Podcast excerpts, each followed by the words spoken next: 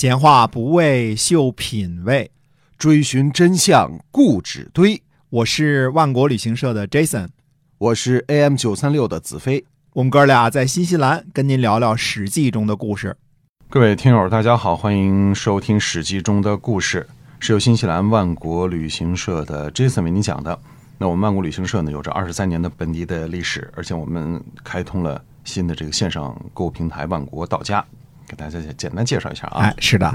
那么万国到家呢是一个线上购物平台，在微信当中呢，您输入四个汉字“万国到家”就可以找得到，然后点击呢进来逛逛，你就可以看到我们的东西。当然买的时候呢，你要买直邮中国的，因为我们是两部分，一部分是新西兰本地销售，一部分是卖往中国的啊。对，嗯，好多好东西，嗯，真的是东西确实是好啊。对，奶粉啊，奶粉，然后还有很多新西兰本地的生鲜啊、海鲜、牛羊肉之类的。对，嗯。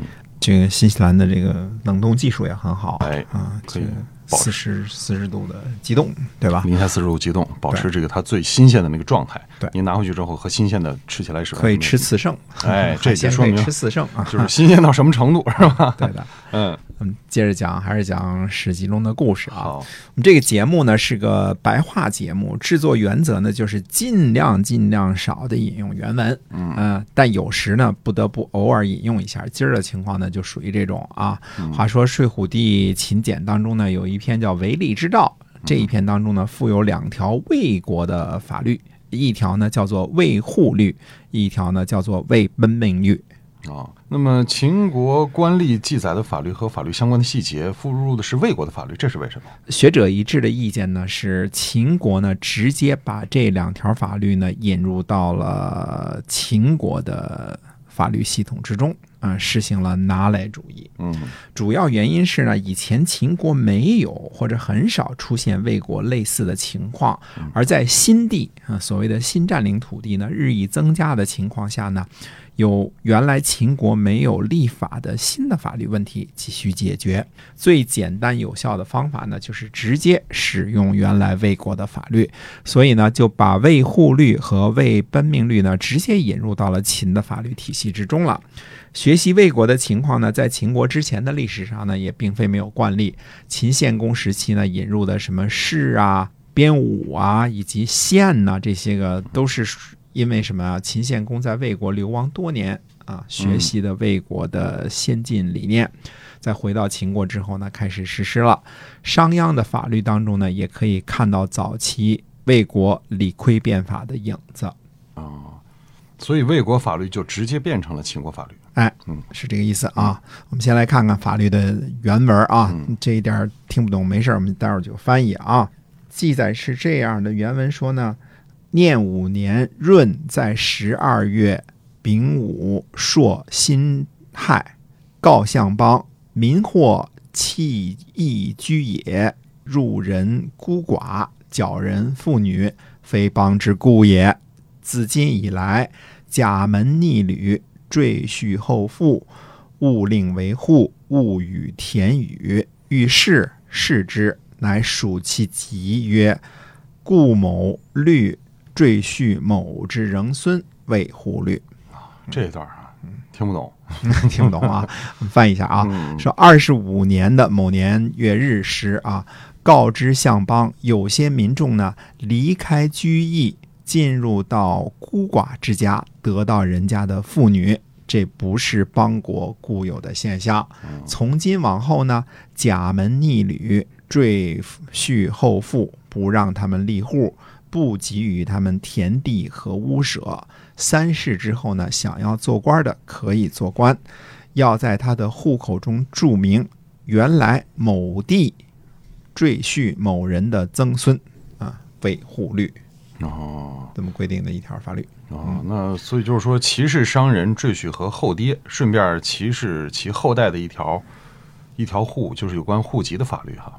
按照。睡虎地秦简整理小组的翻译呢是如此的，嗯，要知道睡虎地秦简木竹简整理小组啊，那可是大专家组成的一个班底，整理和翻译水平之高呢，可以说到了登登峰造极的地步。所以一般人研究这段历史呢，也都是借用他们的翻译。我们讲座当中的很多内容也是如此。不过呢，最近看了呢，湖南涉外经济学院副教授叫邹远志先生的一篇文章啊，对于小组的这一段翻译呢，提出了不同的看法，非常有见地啊。嗯嗯，这个邹副教授怎么认为的呀？呃，邹副教授认为呢，首先呢，就是“假门逆旅”这几个字是否能够翻译为商人和经营旅馆的人？嗯，小组的这个翻译呢，认为这个少了单立人的这个假日的这个“假”呀，是否能够当做这个商人讲的时候这个商贾的“贾”这么通假呢？对不对？嗯呃，似乎呢，在战国秦汉的文字当中啊，没有见过类似的用法啊。当然了，战国时期呢，通假字的使用比较宽泛，呃，只要是同音，有的时候通假，甚至口音的通假都没问题啊，这也不少，也并非完全不可能。那后来呢，就是把这个商人和赘婿放在一起的这种说法嘛，所以大家也都认为贾门女里就说商人的嘛，那么赘婿后父就说这个赘婿的嘛，对吧？嗯，所以认为这个说法呢是可以成立的。哦，那也就是说，这里的贾门逆旅未必指的是商人和经营旅馆的人。邹教授认为呢，关键是两个点儿啊，这个除了这个甲门的这个甲能不能通这个商贾的贾之外，第二点是什么呢？这个旅字儿啊，竹简当中的原字儿呢是类似一个门旅的旅，就是带门框里边一个旅的那个字儿，而不是今天的这个旅游的旅。而这两个旅呢，在战国时期它都是常用字，按说不应该用错啊，也不需要假借。对吧？所以邹先生认为呢，这个假门逆旅呢，实际上指的是啊，离开正常居住的旅里，而去给孤寡之家呢做赘婿和给这个孤儿呢当后爹的人，不是指呢经营旅店的人和商人。嗯嗯，这个看法似乎更合理些哈。哎，最重要的一点是呢，邹先生指出呢，战国秦汉的法律行文方式啊，这个。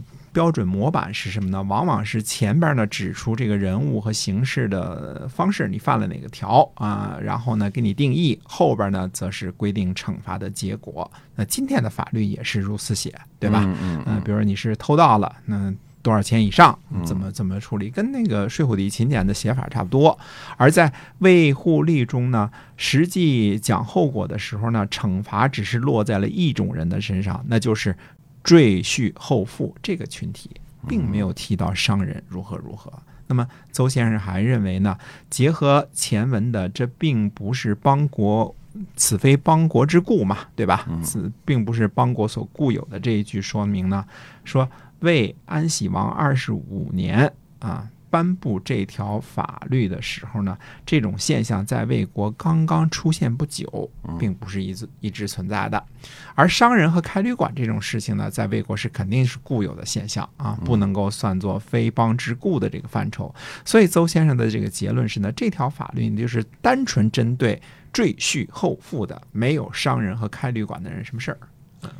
那魏安喜王的时候，为什么会出现赘婿后父的现象呢？呃，首先呢，战国时期呢，并非每个国家呢都像秦国那样啊，把人们都尽量的集中安排在旅里之中啊，集住集中居住啊，开设里门，呃，早上开门，晚上关门，对吧？嗯，之后宵禁，还要管理歇服，对吧？嗯，天热了不许出去，不许劳动啊。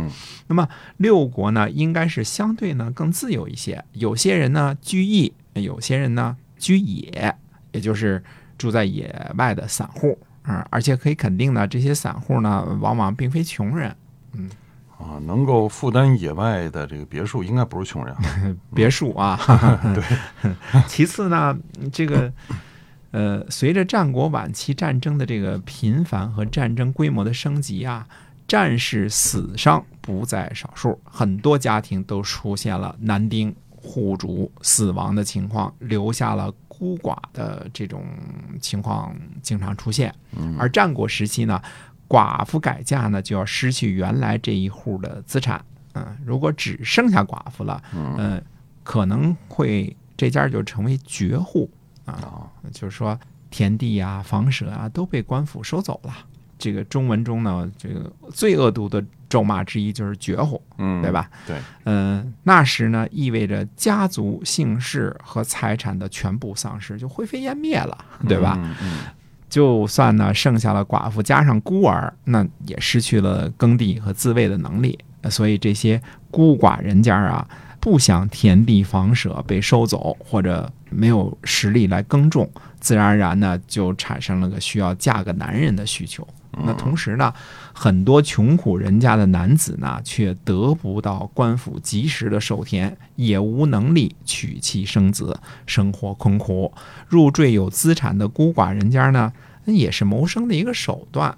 男丁多的人家呢，也不需要那么多男丁来继承家业嘛，没多少家业嘛，对吧？对，哎，所以现实当中呢，双方都产生了需求，于是呢，入赘人家当女婿，或者给别的孤儿当后爹呢，这就成了一种风尚。呃，这就跟在早些时候说离婚买房是一个道理。哎，看人世间又能看到这一幕，对吧？离婚买房啊，这不是很好的民间自行调节的一个方式吗？这老百姓也得活呀。呃，但是魏国亏了，不能没收绝户的这个 田地房舍，对吧？呃，本来土地就狭小，无田可授，你就更资源匮乏了。呃，年轻人不自己立户娶妻生子，那税收和人丁都不能够增加呀。嗯，只是合适了民间了，那。魏王就怒了，于是呢就颁布法律，把民间行为的这个赘婿后父啊这一类的男子，一律定位为被歧视人群，啊，并且呢祸及子孙，三世之内不能做官。剩下这个仍孙呢，这个事情呢还有点争议啊，但是呢据记载呢，这应该算作七世之孙，也就是说。七世之内，你的户口上还记载着被侮辱性、被歧视性的这种话语，你是某某赘婿的七世孙。哦，到七世。嗯，这不就是反动血统论和唯成分论吗？哎，这种东西惯性很大呀。啊，小时候家里人告诉我说，填表格的时候就填成分这一栏，就填革命群众啊。那你们家户口本上成分 肯定不太好。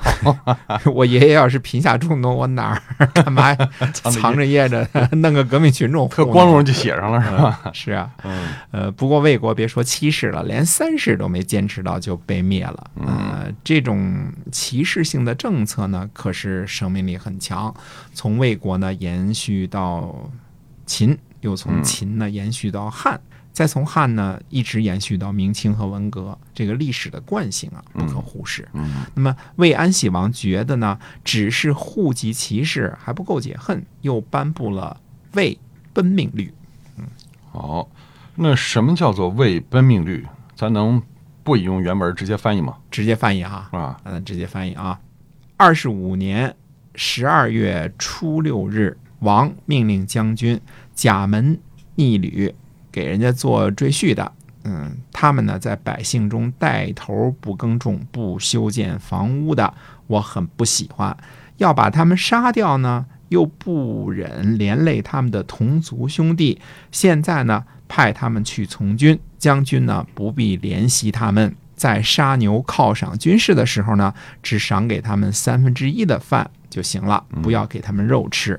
攻城的时候呢，哪里需要人就把他们用到哪里。将军可以用他们的身体去填护城河。啊，好家伙，这个骑士是真够厉害的哈。嗯，那今天咱们呢《史记》中的故事呢，就先跟大家分享到这儿。后续如何呢？希望大家能够继续关注由新西兰万国旅行社 Jason 为您讲的《史记》中的故事。我们下期节目再会，再会。